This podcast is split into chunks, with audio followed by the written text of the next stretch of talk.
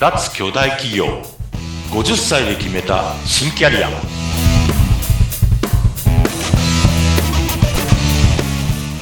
はい皆さんこんにちは。中小企業業績爆上げコンサルの鈴木哲也です。よろしくお願いします。はい、お相手はフリーアナウンサーでポッドキャストインタビュアーうなみいくよです。鈴木さん今日からスタート。おめでとうございます。よろしくお願いします。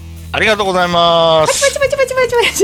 番組がスタートしました タイトルが50歳で決めた新キャリアということなんですが鈴木さんのご自身今どんなお仕事をしていてっていう話をちょっとまず聞きたいですねはいわかりましたコンサルタントをやってるんですけど、今は、あの、会社法人を1年ぐらい前に作って、まあ、法人なりをしました。その前は個人事業主、個人事業主でやっていて、うん、4、5年のキャリアになります。はい。で、お金をいただいてるのは数社、うん、3、4社なんですけど、お金いただいてないのも含めると多分10社ぐらいいろいろ 関わっていて、えー、いろんなところからごはい、あのご相談を受けながら、あのー、まあ、中小企業の社長さんのお悩みって本当に千差万別なので、はい、いろんなことに対応しながら、えー、っと、壁打ちの相手から、えー、なんか業績を上げるっていう最終的な落とし込みのお手伝いを二人三脚でやらせていただくところまで、えー、お手伝いをさせていただいてるっていうのが今の現状です。うん、ええー、すごいですね。まだじゃあ、えっ、ー、と、実際にご自身が、まあ、こう、独立して起業してっていうのはまだ数年ですけど、その前が非常に実は長くて濃かったんですよね。そうですね。あの、うん、なんか日本で一番大きな会社に、えっ、ー、と、27、8年ぐらいいまして、そこが自分のそのビジネスキャリアの中では一番長いですね。うん、そこは、あの、まあ、超誰もが知ってるような大手なんですけど、そちらでの経験が逆に今に来てるっていうことですか？そうですね。あの、ですから今はコンサルティングを仕事なりわいにしていますが、うん、いわゆるコンサルファームにいたことはなくて、その大きな会社の中で会社の中の業務改革だとか、会社の中で新しいバリューを作るような、つまりサービス開発みたいな仕事だとかっていうのをずっとやってきたので、そこを、あの、まあ、ネタにというか、そこの経験をもとに今独立してそれが活かされてるっていう、そういうことですね。はい。一つのね、その大手企業に27、8年勤めて、またその独立されるってかなりもう、だってその年だと50前後ですよね。51、2だったですね。1、2で。はい。51の時に決心して、実際辞めたのは、えー、半年後の52になってからですかね。ものすごいことだと思うんですけど、男性で。ものすごい遅い、遅いですよ。もっと早くやんなきゃいけなかったんですけど。ね、あの、そのタイミングになったのはどうしてなんですか？えー、っとね、それはね、自分がうじうじしてたからだと思いますよ。ただ、最終的に、あの、あの、コップの水が溢れるんじゃないんですけど、こう、最終的に決め手になったのは、あの、その時点でその会社がサービス開発の仕事を非常に縮小するっていう会社の大方針を決めたんですね。うんうん、そうすると、この会社の中で会社のために、えー、自社のために、えー、バリューを作るっていう仕事はもう多分今後できないだろうと。その、それこそ定年のがひしひしと迫ってる、この、ね、このタイミング、ええー、そうです。そこで、えー、まあ多分もうこれで会社に貢献することも、私が会社からこう引っ張れるような、その経験値の積み上げになるようなことも多分ないだろうなっていうことを認識したときに、じゃあまあ早期退職しちゃおっかっていうことで手を挙げて、早期退職しました。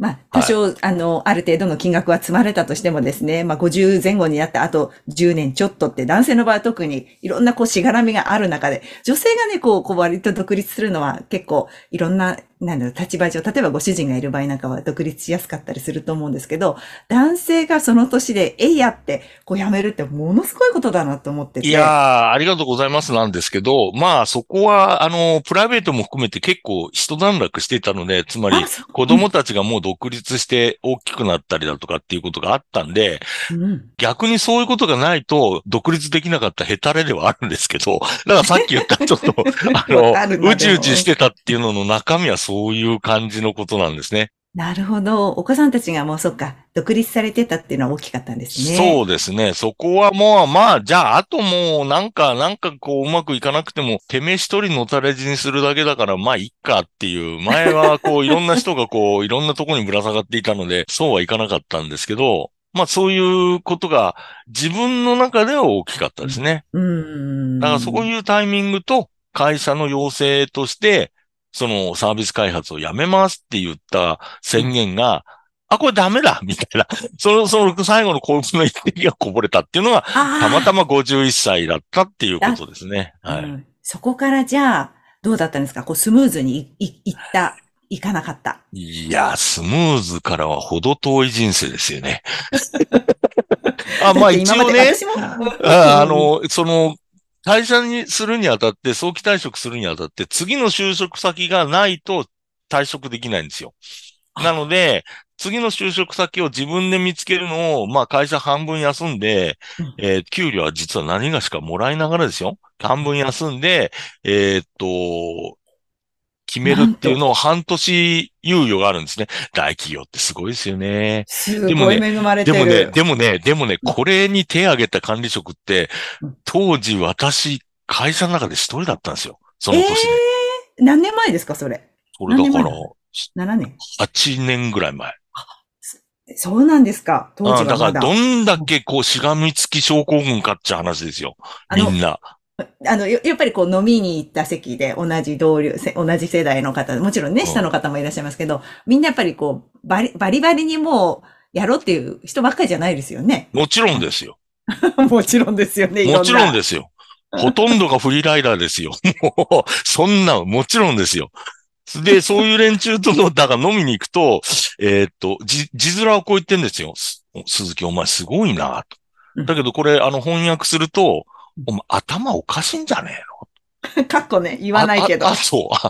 あ、あと定年まで、定年だから57が役職定年だったんで、まだそれ、それまで、えっ、と、5、6年はあるってタイミングですね。そうすると5、6年かける、まあ1000万なり1200万なりっていうのを棒に振って、うんうん、お前出てくって、お前、どうしちゃったの頭おかしいの？っていうのがカッコの中のこの 本音のこ言葉ですよね。で、みんなだからキーな目で見るんですよ。俺に言わせると、お前らここで茹でガエルで死ぬぞと。いやいや、何が言いたいかってことですね。人生100年時代って言われて親しいじゃないですか。100年時代に、その、60前後でね、えっ、と、退職して、えー、っと、その後、20年ぐらい余生を過ごしてっていうのはもう破綻してるわけですよ。だって人生が、それは80年の設計だから。うんうんうんうん。その、リタイアして20年ぐらいはそれまでの、まあ、えっと、いろんな、まあ、もしかしたら、働くのもあるかもしれないけど、その前に働いてたものの延長で、だらだらとちょっと、えっと、小遣い程度に働きながら、20年余生を過ごすみたいなものが、もうその枠組みから破綻してるわけですよね。だからどっかで、人生二毛作みたいなことしなきゃいけなくて。二毛作そうそう。で、考えてみると、20から25ぐらいで一回独立するでしょ、うん、それから20、5年から例えばやったとすると、それから75年あるわけですよね。うん、人生が。はい。で、75年が、一毛作、一期作でいけるわけがなくて、そうすると、50から55ぐらいの間に、2、二毛目っていうか2期目っていうのを自分で考えなきゃどうしようもないですよね。うん、で、それもあっ、いや、本当はもっと40代の頃に就職決めないと、再就職決めないと、まずもうその半年の苦労も、これはこれでね、語るともう大変な話になっちゃうんですけど。またそれはじ、そうそう、いや、そうそうそう。もう凄まじいぐらい、あの、こんなおじいさん取ってくれないわけですよ。だからそういう意味もあって、本当はもっと早く、えー、独立しとけばよかったんですけど、そんなこと言ってももうしょうがないんで。そうそうで、やってみたらどうもとええー、まあ、いろいろあるぞという感じですね。そうなんですよ。そこがまた。そう、出てみたら、そりゃもう、これまでの大企業の中のこの内読みの話じゃないですよ、もう。もう、こんなになってるわけですよ、もう。荒波。はい、はい。もうまれの。はい。わかります、わかります。私も会社員な27年いたんで。ああ、素晴らしい。そうなんですよ。そうなんですよ。はいだもう、己のこの無力さを感じ、でも己がどこができるのかっていうのも、うん、あの、本当に、えー、いろんなお客様のお声をいただきながら、実践にしていって、それが、だから本当に申し上げたように、一歩一歩第二新卒で頑張ってきたみたいな、そういう感じですよね。はい。綺麗にまとめるとね、うん、綺麗に まとめるとですよ。で、そんな綺麗なもんじゃないんですけど、その渦中にいた時はね。そうでしょうね。もちろん綺麗じゃないんですよ。綺麗じゃないんですけど、今から振り返るとそういうことかなっていうふうに思いますね。で、それはもう、外、外海にこぎ出した人間じゃないとわかんないですよ。その、飲み屋、飲み屋でね、お前バカだなって思ってた、あの、仲間の管理職の連中は、多分、今の話聞いても、まだピンと来ないと思います。そうやって死んでいくんですよ。